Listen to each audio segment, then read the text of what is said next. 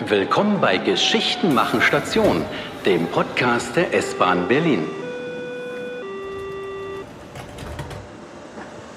Reisen Sie heute mit uns zurück zum 9. November 1989. Zusammen mit Triebfahrzeugführer Dieter Müller geht's durch die Nacht. Berlin, Tränenpalast, 21.45 Uhr.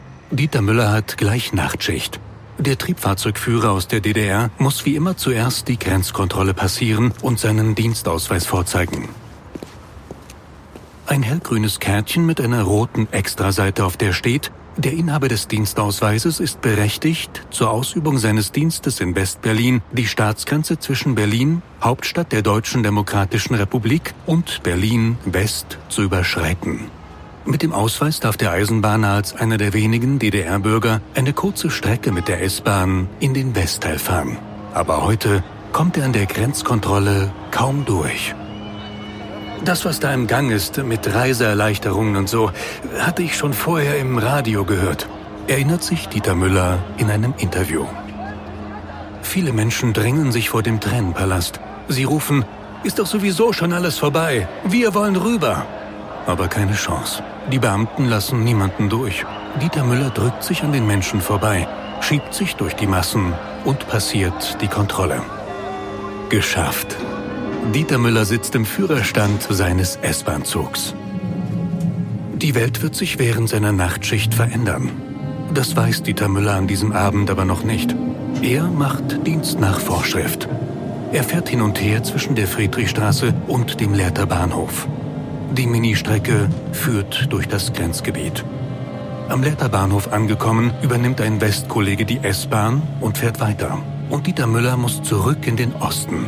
Denn bereits 1961 hatte die DDR den S-Bahn-Verkehr in Richtung Westen unterbrochen. Eingänge von Bahnhöfen wurden zugemauert, Stromschienen abgebaut, Gleisstücke herausgesägt. Gegen Mitternacht wurden die Bahnsteige und der Zug immer voller. Der Bahnsteig Friedrichstraße war schwarz vor Menschen, erzählt Dieter Müller. Die Grenzer haben den Übergang Friedrichstraße geöffnet. Tausende Ostberliner feiern den Mauerfall und wollen mit der S-Bahn eine Stippvisite im Westen machen. Dieter Müller kommt nicht durch auf dem Bahnsteig. Er schafft es zuerst nicht, den Führerstand zu wechseln. Wollt ihr in den Westen? Dann müsst ihr mich durchlassen. Sonst fährt hier nichts, ruft Müller laut. Die Ansage hilft. Dieter Müller sitzt endlich auf seinem Posten im Führerstand. Die S-Bahn rollt los Richtung Westen. Und die Menschen im Zug feiern. Ich hatte zum Schluss keinen Hut mehr auf, keinen Knopf mehr in der Jacke.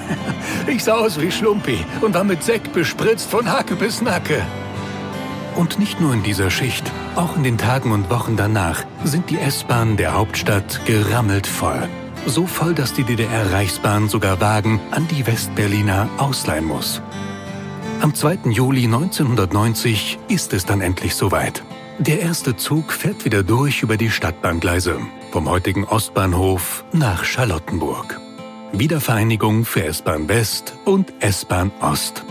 Happy End nach über 28 Jahren.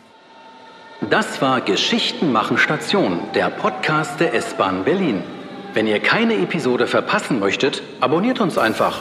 Und wenn ihr Lust habt, entdeckt weitere Orte auf s-bahn.berlin.